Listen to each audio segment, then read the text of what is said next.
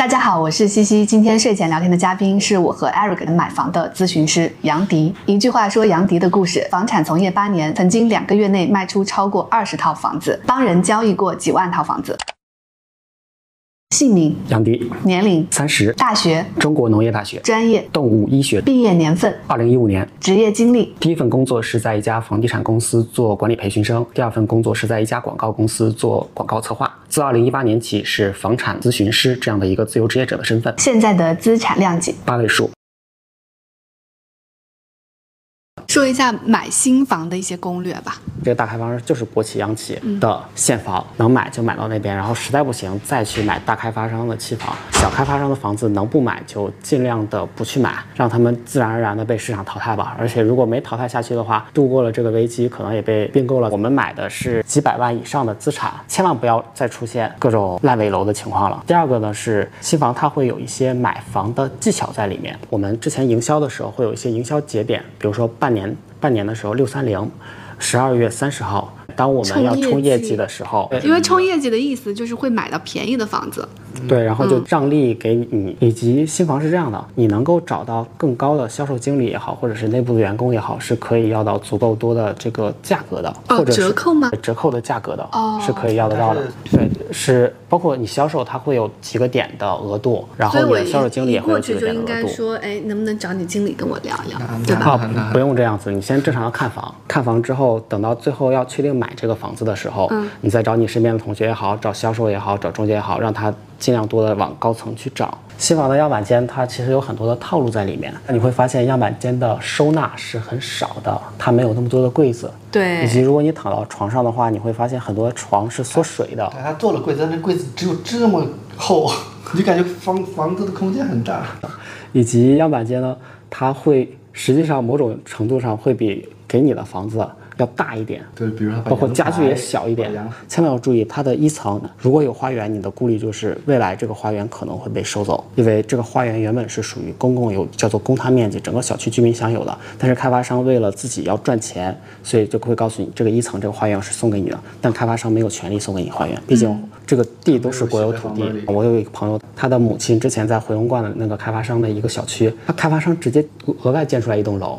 那栋楼都没有房本，要注意的是了解这个房子是否真的有房本。再说一个以前叫做不能说的东西吧，叫做得房率。实际上我们的得房率说是告诉你百分之七十八十，但真实的得房率没有那么高，可能只有百分之六十多就算 OK 了。所以我们的房价你看看着是五万一平、六万一平，但如果是算上叫做地毯面积，什么叫做地毯面积？我把地毯铺满整个房间那种真实的面积来看的话。那我们一平米真实的可能是八九万上十万，可是得房率不是那开发商都是告诉我们百分之七八十吗？他还算在了里面一些赠送空间，以及你不去量，实际上都会差。以及开发商他他就是在建筑的时候会多出来一点，会少一点，然后报批的时候塞点，对吧？嗯，然后就不会说是过不了关。二线城市会有的，它一个房子是一暗间。都门都没有，但是报批的时候会审核啊，进来之后是这个面积没有问题，走了之后交到你手上，这个你我建议去量一下。简单说，你在收房的时候带个尺子去。不，你们咱们不够专业，在淘宝上找一个验房师进去量一下。尤其我们现在买房是买到的基本都是精装房，不会说是毛坯房，因为精装房开发商才会有利润，但是精装房开发商很多都是减少你的配置，但你自己又不知道的。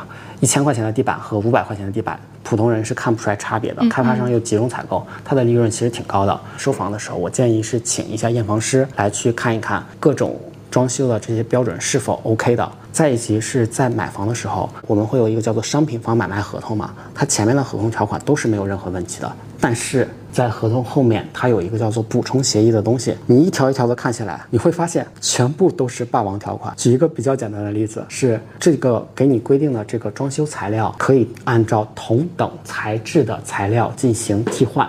这个他们会觉得这是 OK。但什么叫做同等材质？是一个很模糊的东西。包括开发商在那个条款里面，他会免到了很多的责任，包括房子面积有差别的话，你也不能退房。那我们遇到这种东西的话怎么办呢？一一开始我们是很弱势的，我们要么签，要么不签，毕竟这个叫做制式合同。但是其实我们在诉讼的时候，或者是我们出现纠纷的时候，并不是签了合同就要认这个合同。签合同的时候，我们可以选择录音的方式。首先现场录音它是可以 OK 的，然后你再一条条看这个合同上面条款，如果你认为这个不认可的话，你希望说是有更公平的。比如说他说要以同等材质替换，我说这个东西属于霸王条款，我直接点名了这一条我不接受，我就要按照之前你开发商承诺的这个品牌这个规格的东西去操作。如果不这样子的话，我认为你需要赔我钱。然后，但是他说这个改不了，我说没关系，改不了。但是我要告诉你，我知道这个事情。我之所以签约，是因为我要买你的房子，但我不认可你的这个合同的条款。这个争议点，你再通过录音的形式保留下来，在未来真的出现这个情况的时候，我们就可以到住建局，我们去申诉。有这样的资料是可以的。但是，当然，如果我们未来真的买了现房，可能这样的差别就不会那么明显了。嗯，是这样。但总之，去签约的时候要全程录音，而且建议是全程录音，而且要把风险点就是直接的在沟通的时候就被录进去。第二种方式是比较简单的，但是也比较大胆，直接问销售，合同这么多字，我是否需要一条一条的看？销售会告诉你说没有必要。那好，那我就签。但凡未来出现什么东西，那我不认这个合同上的条款也可以。还有什么其他的要注意的吗？比如说在销售那个地方看沙盘，沙盘永远都是比例失调的，他会把你的项目的位置放的特别大，然后距离各种地标的距离弄得特别近。嗯，你可以打开真实的地图去看一下，到哪里大概多少多少距离。大部分开发商他都会有一些自己的。系统这个系统就是我推荐我的朋友到你的这个开发商去买房的话，我可以提点大概百分之一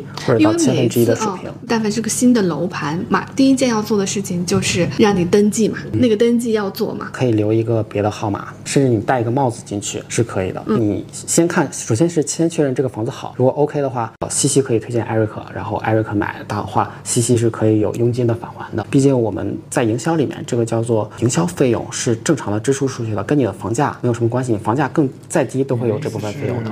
我们两个人一个人去看房，真正成交的时候用用那个人去推荐另外一个人。对，那我没有买我也能推荐是吧？对的。啊，呃，现在开发商卖房的话叫做全民销售，就叫做外联的渠道。你找中介，中介给你小中介可能会给你返点，大中介是不会给你返点的。因为返点其实是属于违规的，但小中介不管这些，可能他就是一个个人，他把你带到这个售楼处，大概赚个三万块钱，你可以跟他谈，分给你两万块钱，他拿一万块钱辛苦费。某家这样的经纪人，他绝对不会给你返一分钱的，给自己推荐自己了，这是最好的嘛，不把利润分给他们。但现在售楼处他是会有一些人脸识别在里面，所以最好的就是真正买房的那个人不出面。买二手房呢？首先是二手房，我们绕不开的一个叫做中介。在中国，它的人的服务的价格其实是偏低的，而且中介它又是后付费的这样一个模式，所以我建议就是在最开始你就找最贵的中介费的中介，听他给你来分析整个区域的建议。一个中介他只吃这一个小区或者是这一片区，所以他比那些房产专家、房产大 V 们对这个区域了解的更透。对，因为这是他的本职工作，而且他每天用脚在丈量这几个小区。听完他之后，再听其他人另外的一个小区的其他的中介，或者是都是同一片区的其他中介，你听着听着，自然而然就能看到他们共性的那些点在哪里，你就可以考虑到怎么怎么样的决策了。房产中介也很卷，首先会先给你做朋友，在跟你做朋友的过程当中，他们会用他们的专业度来吸引你。最开始的聊天是最值钱的，而且还是免费的，尽量多的找更多的中介去聊交流，从而之间选做出自己关于这个区域也好，或者这个小区也好的个人的判断。但我们要注意，我们要跟中介要保持一定的距离。他们赚钱只有在你成交的时候，真正成交，他们才能从你的房价当中拿到一部分的佣金。所以无论怎么样，他们建议都是让你成交的。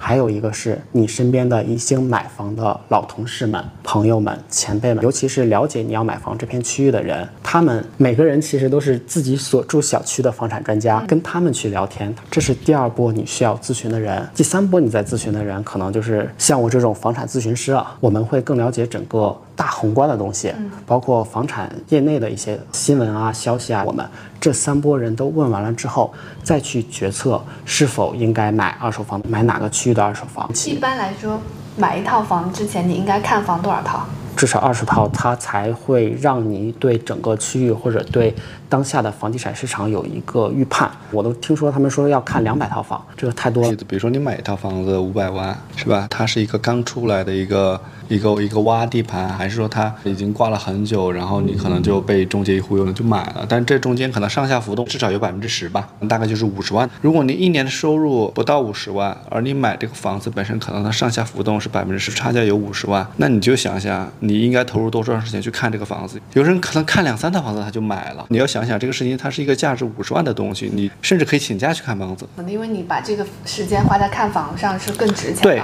艾瑞克让我想到了一个理论嘛。嗯，如果你做一个一百万的投资的话，那你其中至少拿出来百分之一，也就是一万块钱的金额去咨询也好，去这个金额对等的时间也好，去决策是否要付出这一百万。对，新房其实可以看得比较快。因为新房它是价格比较透明，而且一般都是可能差别也就是十万块钱左右。但二手房不一样，二手房是非标的，对，每一个房东差别很大。像我们上次就有点他他就要去找其他的去的时候，我们找之前的那个经纪人，就发现他其实没有那么熟悉。实际上，在在某家的那个系统里面，一个是负责代客的那个经纪人，一个是负责拿钥匙那个经纪人。举个例子，你是那个带客户来看的经纪人，是经纪人 A。然后另外一个是你去了当地，然后是一个经纪人 B，最终那个房钥匙是由经纪人 C 从房东那边才委托给他的，那就有经纪人 C，这三个人都要从你的里面要去分佣的。还有你带开的那个门店的整个门店也要分佣，对。然后真实的房子挂的那个门店也要分佣。很简单，现在来了两个顾客，一个顾客是其他地方带过来，一个是直接上门找到我直接的，我会更上心。因为在你的这套房子里面，我的抽佣会更多。然后第二，你找经纪人的时候，某家他其实都有一个楼盘字典，都有那个楼盘对应的经纪人，每个每一个经纪人他成交了多少套房子，他的从业经历多少多少多少年，包括相关的一些业主的评价，然后线上可以跟他聊一聊，然后你出出出筛一下，然后在线下再去再去见他。然后还有一个是大多数的房子，它是需要业主那边签一个非常详细的委托的协议，它才能挂在 APP 上对所有人可见。但实际上在这之前，长的可能有一个月，短的可能一到两周。那个业主在准备这些签协议的过程，这个过程其实那个房子已经登记在他们内部的系统里面去了，经纪人是能看到系统的。因为那种房子还没有挂出来的是最好的。一个楼盘里面，一旦你看挂在那个房子，如果呢挂在那儿超过了三个月、超过半年的那种房子，我告诉你，肯定不好。第一，他要么要的价格很高；第二，他根本现在就不着急卖。一半的房子在没有挂出去，或在挂出来一周之内，他就已经成交了。这个房子挂的时间越长，它大概率可能就不是特别的。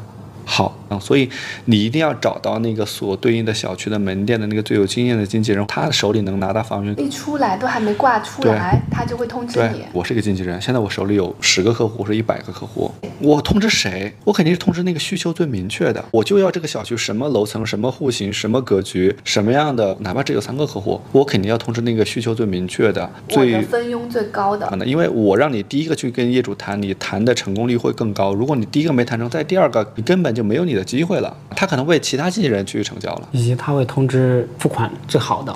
对，是的，就是那个心理预期价最高的那个人，直接告诉这个中介，你可以全款买房，是，即便你不能啊，你告诉他的话，他也会提前通知你。对，到最后真成交的时候，你再告诉他不是这个样子的话，他会有失望，但是那个房子已经是你的了。是的，因为你一旦跟业主在谈，大家他们内部是有一个明明文的规定，不能让一个业主跟两个买家同时谈。就如果到最后的阶段，为什么会有这个规定呢？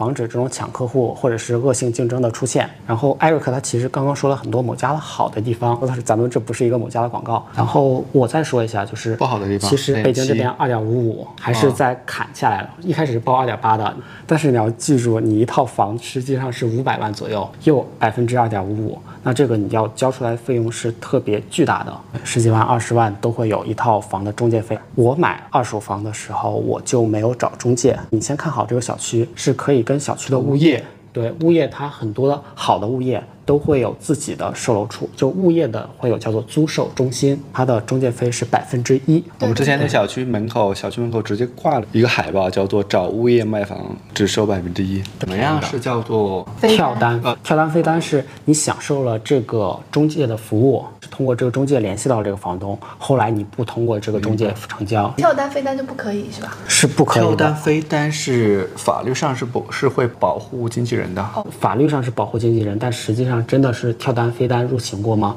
还是没有的。张杰跟谢娜上热搜，就是因为那个经纪人说他们跳单了。是因为他们是名人，他们没有爱惜自己的羽毛导致的结果。可能是你跟中介聊完之后，未来超过两年了，然后你还是一直关注这个小区，那个时候你再自己找，你就不是这个中介客户了，是没有任何问题的。如果你认识这个小区的业主，你让这个业主帮忙在群里面发一条信息，有谁要卖房子？北京的是住建委是可以下载二手房和新房的合同的。如果你不知道该怎么找的话，你找一个正常的房产中介，就是走流程的费用大概是在五千到七千，就五千到七千和十几万、二十万相比是一个比较低的费用了，就看你能不能愿意花这些时间。听了这文中可以省十几万。我觉得你多花一点时间，省出这十几万也是值钱的，因为大部分人时间并没有这么值钱。但但我我其实有一个建议，就是大家一开始不要再往这个方向去，呃，就是一开始就去省这个小钱，可能你买的那个房子本身你就买的是一个坑盘，是吧？首先是你要对这个区域或者对你有足够对对对经自信和了解的时候，我发现我很多朋友他们买房最后是怎么买呢？他经常买在自己之前租住的那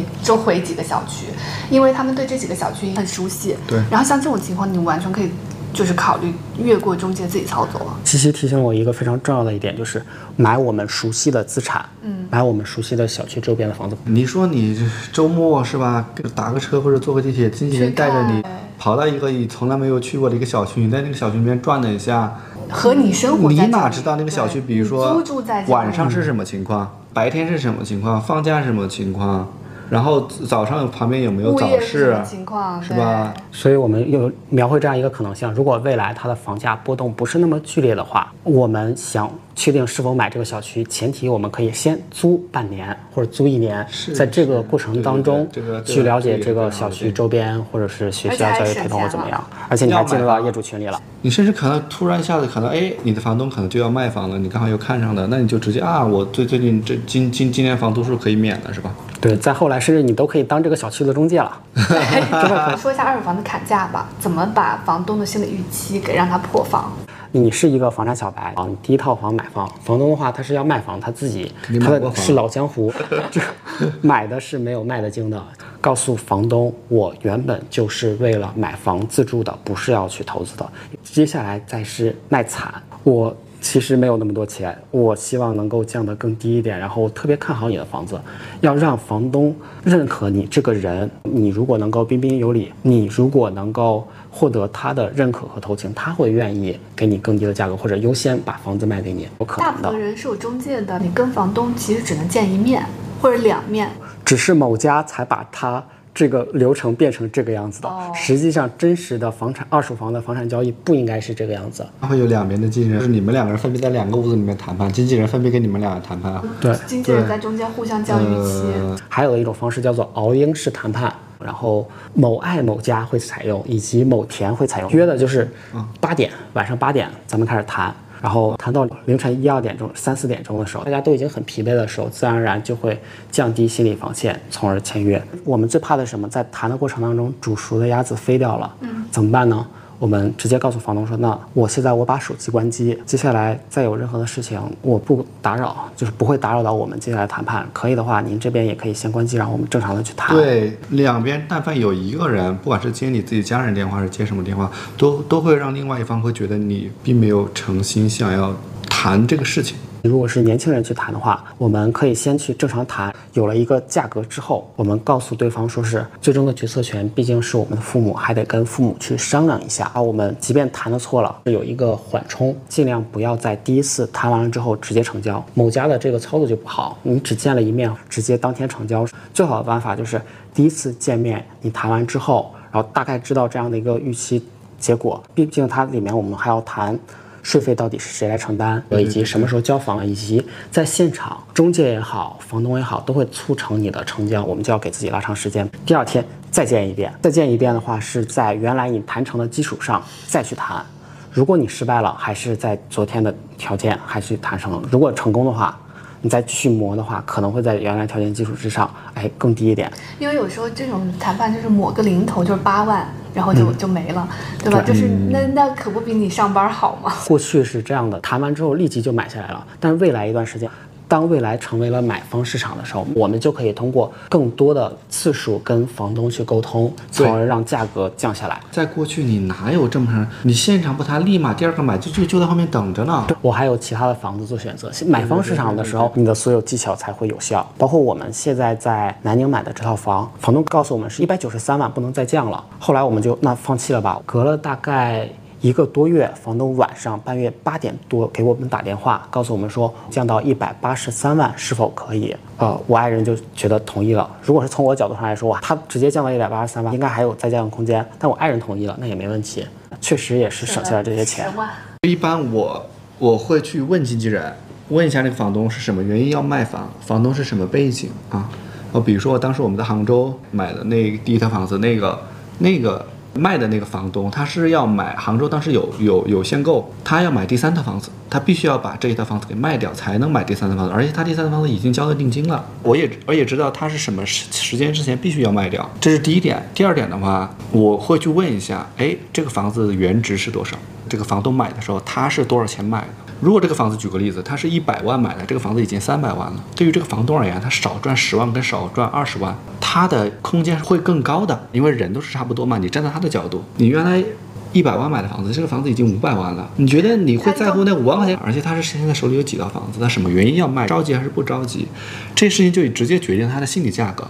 没有谁会告诉他真正的底价，你只有从他的背景、从他的需求、从他的目标。他可能自己都不知道自己的心真正的底价。对，而且可能中介告诉你的这个理由是假的，绝对是假的。中介就是降低房东的预期，降低你的预期，让你们两个人之间的那那中间那个预预期价越近越好。如果大家。去问中介说这个房东他卖房的理由是什么？如果中介告诉你这房东卖房的理由是要出国，百分之八十是假的，出国这个理由就不成立的。而且房东也会配合中介去圆这样一个谎。艾瑞克，你提醒我之前，我想到了一个上海咨询我的买房人，他买的是有钱人的房子。这个这个那个人在卖房的时候，原看听着就是不差钱。我建议他的选择策略就是让他带着他的孩子来，然后那个有钱人他也有孩子。获得了这个同情心之后，直接一套房子居然能够降下来五十万。我们原本是希望能够降个三十万就已经 OK 了的。你最好是能让那个房东觉得你就是十年前的他，你就是当年的那个他刚来这个城市奋斗的那个年轻人，要博得他的一些同情啊。然后二手房，我会觉得首先谈价格或者是找中介，这是一个。比较重要的事情嘛，但是更重要的是，这个二手房我确认是否要买。二手房和新房有很多的不一样，它不够像新房那样均质化，每个二手房都有独特的特点。举个例子，它二手房上下左右的邻居究竟是什么样子的邻居？如果楼上楼下是老人家该怎么办？楼上有小孩子该怎么办？隔壁是一个特别喜欢把杂物放到公共区域的人。怎么办？过去一年吧，我们换了五个租客。我们的租客一搬进去，第二天一到晚上，楼楼楼下的业主就会上来敲门说：“你你吵到我们家孩子。”是当时我们装修的时候他上来过，你记不记得？对。所以我觉得他知道这是租客。我有一个同事，就是他买的那个房子，就是因为那个过道被隔壁的老人给占用，连装修的东西都搬不进去。然后那个老人还特别不讲理，他说：“你要把我气的气病了，我去医院了怎么办？你要给我付钱吗？”对，对于老人，很多人只能绕道走。所以二手房它最重要的注意一点就是上下左右邻居，还有。小区的物业，你进去之后，你看到地上没有垃圾，然后车辆是正常摆放，甚至是人车分流。包括你可以看整个小区的外立面，一个交房大概十几年的小区之后，如果没有进行足够的维护维修，那就是一个老小区。但是如果你足够的维护维修了之后，还是像很新的小区。已经收房这么多年了，再想换物业是很难的事情。我们小区最近我搞了几个月，天天在号召大家去投票换物业，组织不起来。然后除了物业之外，还有要注意，有的房子它的阳光的遮挡是会较呃朝南的窗户前面正好有一栋很高的楼，那你的视野的遮挡是非常难的，而且以及就没有足够的光照。这个如果你在晚上看房的话，是完全感觉不到的。噪音是吧？就是楼下的什么交通，未来不用像过去那么急躁的话。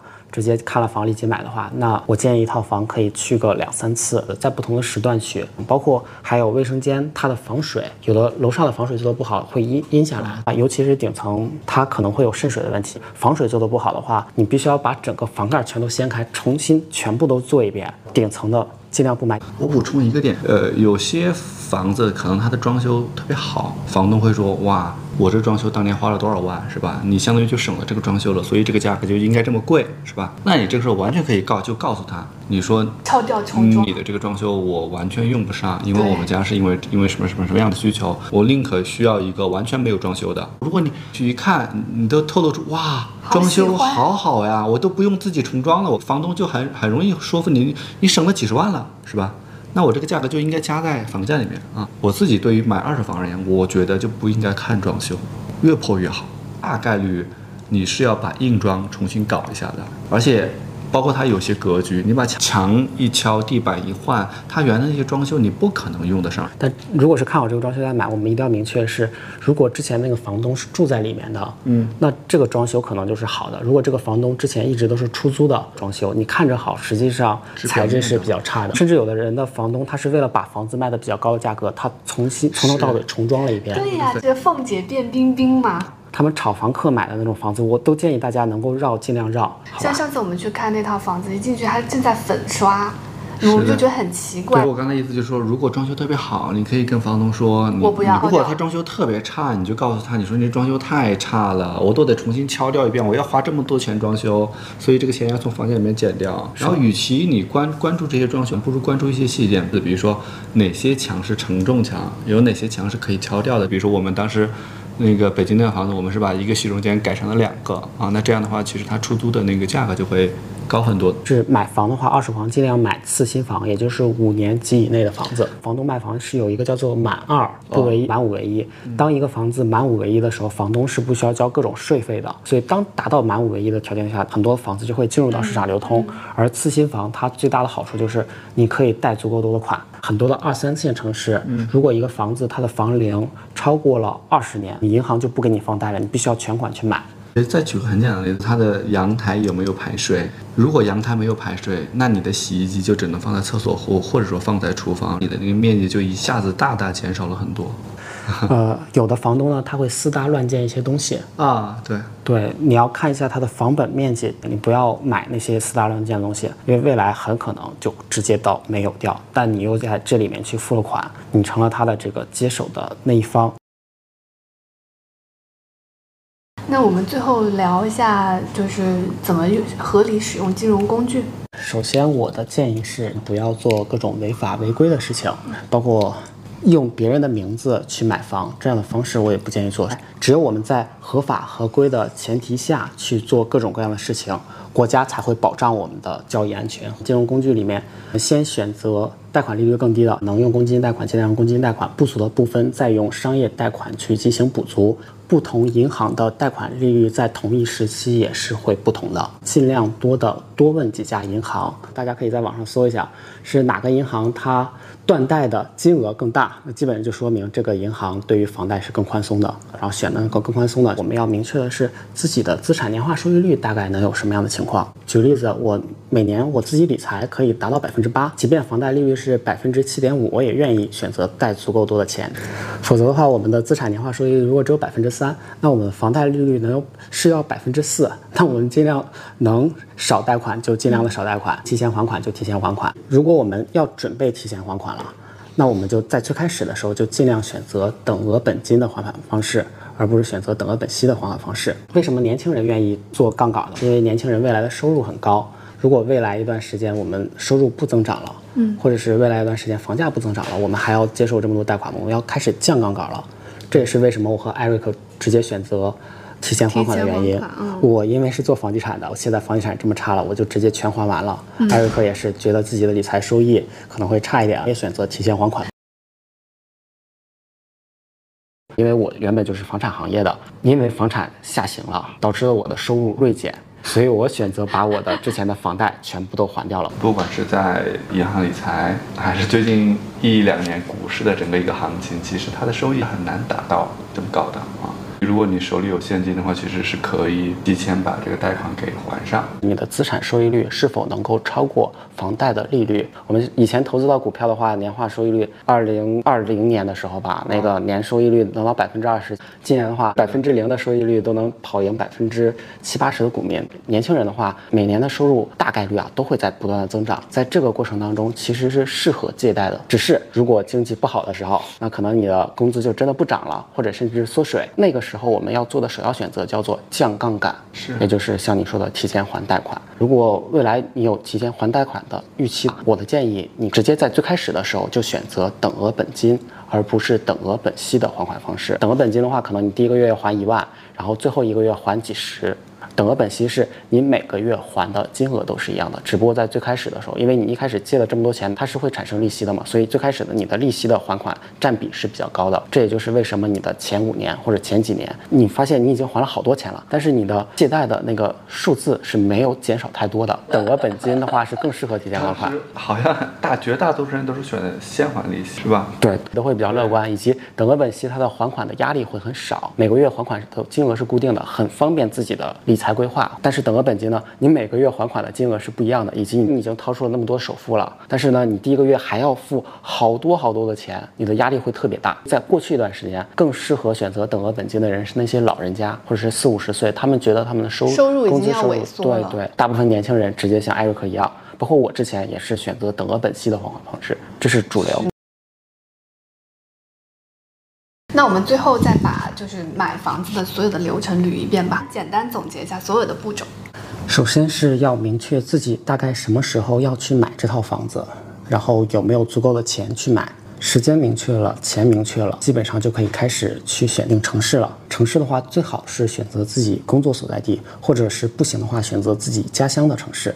之后选完了之后。我们再去选是买新房还是买二手房。新房的话，尽量是买现房；二手房的话，就要找中介。我们买房的话，明确要从我们的买房的最开始的目的来出发。婚房的话，其实更多的是考虑学区房的这个一个问题了，以及买婚房一般都会买新房，实在不行才会选择买二手房。毕竟要住在一个新的家里面。如果是给孩子买房的话，那我们首先考虑的其实叫做学区的问题。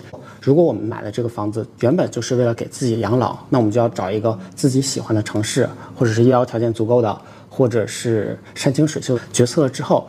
到某一个固定的区域去看房，看房的时候，二十套房其实算是一个最基本的底线，尽量去两次以上，千万不要在第一次去的时候就成交。谈价格的时候，首先中介可以帮忙，其次如果自己去谈的话，带上自己的所有家人，能叫到更多的就叫到更多，让家人们给你去壮胆也好，包括一个冲黑脸，一个冲白脸都好，这样子的话去谈判的时候至少不会犯错。然后谈完了之后，剩下的其实就是贷款的选择。未来我的。还款周期是什么样的选择？未来我手上要留有多少的钱现金？如果是新房的话，合同就是那样子。但是我建议大家是去录音。二手房的时候，我签约的时候，我都建议大家直接录像。如果你直接通过中介买房的话，你可以在最开始就让中介选用你的这边的提供的合同。有的中介他说我必须要用我的中介的合同，那也没问题。他的中介那里面不是还有补充条款嘛？你在其他部分添加我的一些诉求。如果是新房的话，收房之前可以找一个验房师去帮你验房。如果站在我自己的角度的话，如果你要买房，你先要明确你自己的需求，一定要给自己的需求排一个优先级。要么是投资，你要么是就是自住嘛，然后要么就是教育嘛。要么就是养老嘛，是吧？你排了最高的意愿级，那你就在最高意愿级这个方面去花最多的时间去调研，调研完了锁定你的目标小区和目标户型，比如说要找一个养老的房子，是吧？你可能就要去看最好的医院了，是吧？然后你可能就锁定那个医院周边的什么样的小区，明确的楼盘和明确的那个小区对应的户型，那你这个时候就可以找到那个小区周边的。最好的门店里面最好的经纪人，甚至直接找到物业，那就是在第一时间，就是尽可能的找最专业的经纪人，或者说物业，或者说咨询师去帮你，能够找到最合适的房源和房源吧。那第三步其实就是成交了。那成交，我觉得刚才杨迪讲了很多种谈判的技巧。现在的房地产政策是不断的在变化的。我们要在这个城市买房的话，首先要明确这个城市现在的房地产政策大概是什么样子的。到住建委网站去看一看，看一看当地的房产公众号，它。它关于这个政策的梳理是什么样子的。举例子，你要买学区房，但是你忘记了还有一个五年一学位，还有一个学区轮换，那你买了之后，后来才意识到这个事情，那是不是就是自己进了一个自己之前疏忽大意的坑呢？公租房的政策、公有产权房的政策，包括一些什么人才引进的这些政策，人才引进直接给你八十万让你去买房的政策，那不是比所有的谈价谈判要更好一些吗？我们首先定义一下啊，三线城市三线及以下，除了省会城市，除了那个次省会城市，其他的全部都叫做三线城市。三线城市其实和四线城市没有什么特别大的差别。三线城市一定要记得就是要合规，嗯，因为它不合规的房子太多太多了。嗯，三线城市、四线城市基本房产就没有什么特别的投资价值了。嗯，真的是没有必要去考虑它的话，还是贴着市政府买的，包括买好的学区房，尽量买大城市群里面的三线城市。嗯，一线城市的门槛门户正在逐渐的关闭，但二三线城市它的门户正在不断的放开。一般是买跟着大哥的那种三线城市会比较好，但是千万要记得不买北京的城市。举例子的话，那就买深圳旁边的东莞和惠州是还不错的。很多上市公司已经跑到了惠州去，华为也直接到了东莞去。如果能够再买在珠海的大企业旁边的这种房子的话，也还不错。然后上海周边的那些三四线城市，我也觉得可以正常的买，它是没有问题的。房价是城市发展的副产品，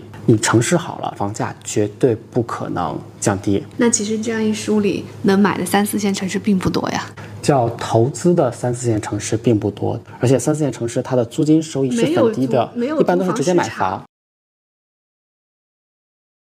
第二种呢是像普通的三四线或者二三四线城市的办法是，我原本有自己的一个老城，但是我老城拆迁是拆迁户，他们需要好多的钱的，我又没有足够多的钱，我该怎么办？这边农村这边有个空地，我把政府搬到这个空地上来。当我政府过来的时候，教育资源，然后最重要的那些人也都过来了，我在那个时候再去卖地。地价是便宜的，然后通过卖地卖住宅，我就可以拿到一笔钱，叫做双核化的发展模式。还有的城市会以高新区的模式来发展，城市有双核在这里面，然后又提供一个场地，这个场地叫做工业用地，我在这个高新区来招募各种高新技术企业，他们的员工，他们的各种资金也会过来，也把这个周边的城市也发展起来。比如说我们大连的高新区、成都的高新区都会这个样子。无论是双核还是高新区，有并没有完美落地的吗？太多了，各种空城会有，就把先把这个土地给建设出来了，嗯但实际上真正入住进去的人就很少。每个城市都有这样的高新区出来，但是却没有工厂和企业入驻进去。最简单的例子，天津的滨海新区，天津其实有各种各样的开发区，但是没有人，因为人都被北京吸走了，然后房子盖的又多，导致了结果就是过去一段时间，虽然说各个城市的房价都涨了，天津没怎么涨，开始跌的时候，天津跌的是最多的。这些高新发展区是不是很多城市地方债的主要的原因啊？会有，因为他们要举债的去建这些高新园区。因为各个地方政府他们的官员考核里面去有一个最重要的指标就是 GDP，所以他们要拉动 GDP。GDP 就要建设财政，那那要土地财政，他就知道我一定要吸引企业，就像东莞能吸引华为一样，我只有吸引了华为过来，我当地的住宅的土地才能够卖得上价格挂牌价才能够嗯涨起来。这让我们又回到了拉动 GDP 的三驾马车：投资、消费和出口了。之前我们一直在做的是投资，只不过是投资以前投资 房产，然后现在投资那些老建筑，各种各样的投资，投资产业园区，嗯都是在投资，都在拉动。修路也都是投资。中国其实一直都是超前化投资。那像鹤岗这样的城市呢？鹤岗这样城市专有名词叫做资源枯竭型城市。简单来说，鹤鹤岗之前它是有全国比较大的一个煤矿的，当煤矿枯竭了之后，人会逐渐的迁出鹤岗。那这样的城市不断的净流出的城市，但是它之前的基建是不错的，因为鹤岗人之前是有钱的，嗯，所以导致的结果就是房价不断的降低，才会有现在的两万块钱一套鹤岗的房子。资源枯竭型城市和人口密集型城市，或者是吸纳人口型城市是两个完全不同的模式。嗯，当然，沙特阿拉伯这种国家其实也是靠资源起来的。嗯，如果未来这些资源没有了的话，他们可能也会迅速的陷入贫困。而中国的这种资源枯竭型城市其实不多，更多的就是老龄化城市，因为城镇化运动太激烈了，把大量的人都吸到了对大，尤其是年轻人这种青壮年都吸引到了城市里面，导致的结果就是原来的家乡没有人住，不断的荒废掉，这是我们城市发展的必然要面临的一个结果嘛。北京的话，它已经发展到了特大型城市的阶段开始扁平化发展了，二线城市呢还在扩张当中，快速的发展当中。像有的三四线城市，包括我们之前聊到的甘肃的某些城市，以及黑龙江的某些城市，举例子鹤岗，它已经开始进行衰败了。我们还在发展中国家，中国还在日新月异，包括行业和行业之间、城市和城市之间就是不均衡。还是因为中国太大了。太大了，国情复杂。从我的个人角度的话，我是不喜欢大家去炒房，但是这只是我的个人角度。我们手上有一百万的时候，我们应该投到哪里去？在中国能够投资的渠道是非常非常少的。说普通人只有两个选择，一个是房产，一个是股市。但我们对股市足够信任吗？二级市场的股市都是在割韭菜，很少有人能够在股市当中赚到钱的。而我们对普通家庭来讲，当我们有一百万或者是两百万、三百万，有足够多的钱的时候，我们最主要考虑的问题不是说这个财富的增值，而是如何保证这个财富它保值不贬值。所以没有办法，只能选择买房子投资。并不是每个人都是一个炒房客子，但是他们真的是没有办法。普通人就是正常的打工人，拿着几千块钱的月薪，可能我就只懂本行业的一些东西。那你让我再去找一些投资的机会，是很难找到的。所以未来你说房产房住不炒了吗？那首先是要有一个更适合投资的一个渠道出现在那里。那个渠道到底是什么呢？我目前没有看到。当没有更好的渠道的时候，房产永远都是我们的保底的一个东西。它不可能是像之前的八十分。一百分，但他现在还是一个六十分的。如果这个市场里面绝大多数的人，他都只能做这一个选择，投到这个市场，那这个市场它的收益肯定是趋于平均化的，它就不可能有那么像过去几年那么高的收益了。咱们可以放大来看，房价是唯一一个就在中国的大类资产里面，唯一一个是可以跟随通胀上涨，且比通胀涨得稍微高一点的东西。即便我这么开衰房地产市场的一个人，我仍然认为房价会涨，仍然认为北京的房产都是优质资产。所以整个聊下来，其实就是说，你有什么需求，你去满足你的那个需求，你不要因为说你是不是晚几年买房，你就是会落后于你的同龄人什么之类的。不像我们过去十年经历了快速房价上涨的这个阶段。所以曾经有过这样的一些焦虑，对，所以我觉得现在大多数年轻人选择的那种观望或者躺平，其实也是一种最优选择。对，我不知道我的建议是否正确，所以我我能够做到的就是告诉他们其他人是怎么想的，大部分人是怎么做的。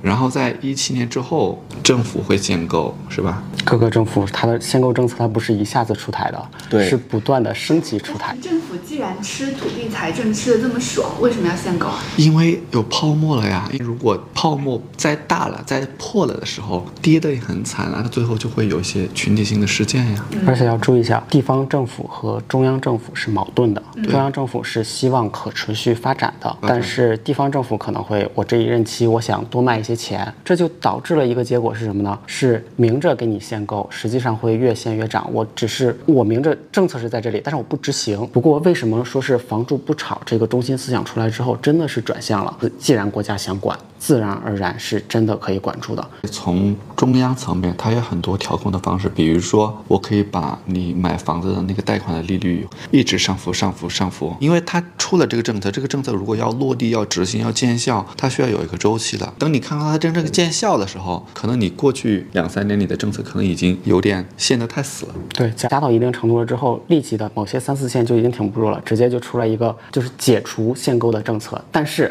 立即就一日游了，国家。不让你去解除限购了，包括这个燕郊的这个限购有解除，又一日游回来。给我总结一下：一九四九年到一九七九年是攻防时代，然后一九八零年到一九九六年是属于拓荒的时代试点，一九九七年到二零零七年房改之后。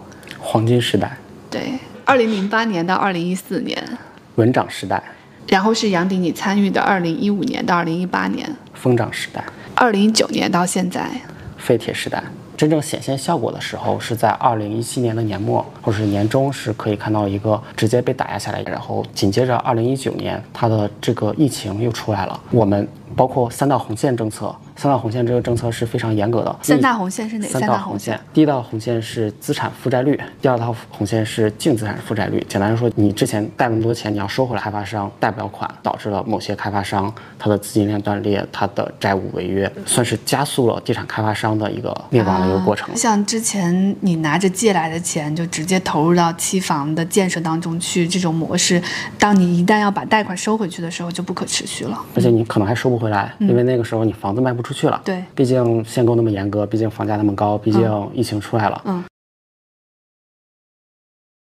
我们如果是买了这个房子的话，这个钱应该进入监管住的。对对对，应该进入到这个资金监管账户里面的，而且应该是单项目专款专用的。开发商你不能挪用这个钱。可是为什么会出现这么多的烂尾楼的原因呢？是资金监管的不到位，某些人。他们没有守规矩，没有监管到位，而且某些开发商他们选择了挪用，把这钱给拿出来了，才导致现在烂尾楼的。如果说之前我看过一张财务报表，是某上市公司地产上市公司的，它是也是交付的期房，然后当年的那张表里面不是钱就花在，就之前看过一家上市公司房产开发商的财务报表，呃，卖的是期房，然后当时得到的那笔钱应该在报表里面都流向了十几家不同的公司。但是去查的时候，你会发现这十几家不同的公司都是这家房产公司的关联公司，就是可以通过各种方式把这笔钱给套出来。对，用各种其实是假的方式把这钱给套出来。嗯，你会发现，哎，这个只修到了一半，为什么钱全没有了？因为都被套了出来。嗯，但是如果我们现在复盘来看的话，首先开发商不应该这么做，其次监管部门的人也没有做到应做应尽的责任。北京、上海的这样的城市，它的烂尾楼基本上是没有的，因为资金监管。它监管方是到位的，嗯，但很多的二三四线城市没有做得好应尽的责任，所以就集中暴雷了。我看到最近很多城市都已经出了解除限购的政策，也没有什么用了，对吧？太多的原因了，嗯，你比如说我们收入降低了，嗯。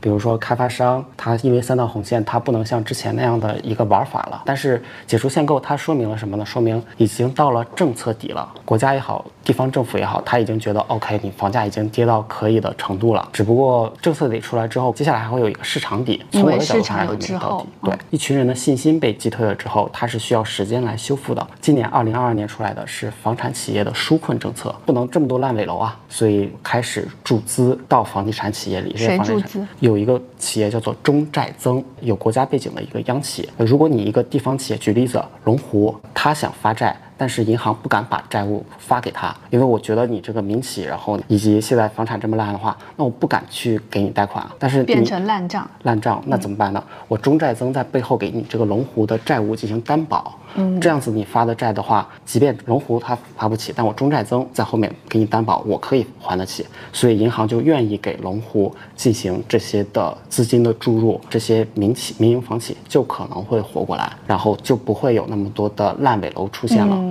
正常的把房子交付是没有太大问题的。像房产这么资金量这么大又如此民生的行业，是特别需要政府调控的一个行业。确实，政府有责任在这里面进行调控。毕竟你赚的最大头是土地收入，土地收入，你土地政府有什么成本呢？对吧？我一个民企，对，逐利。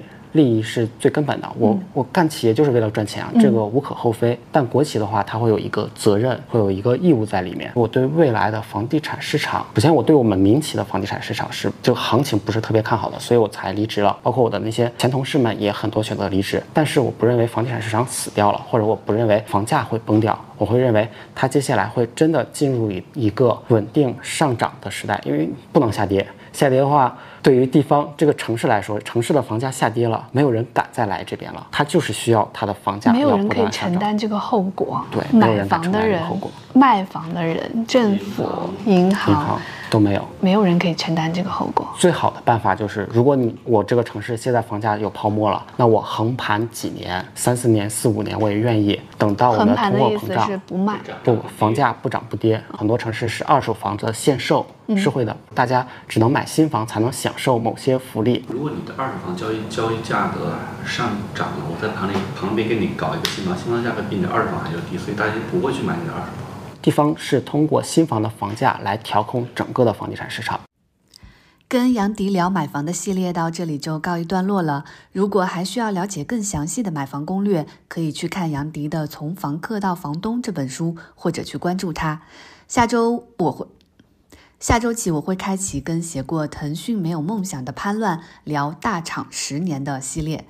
下周更新的第一集主要会集中在降本增效背景下，大厂里的职场和用人，应该会帮你拓展更宏观的求职思路。关注我，下周见。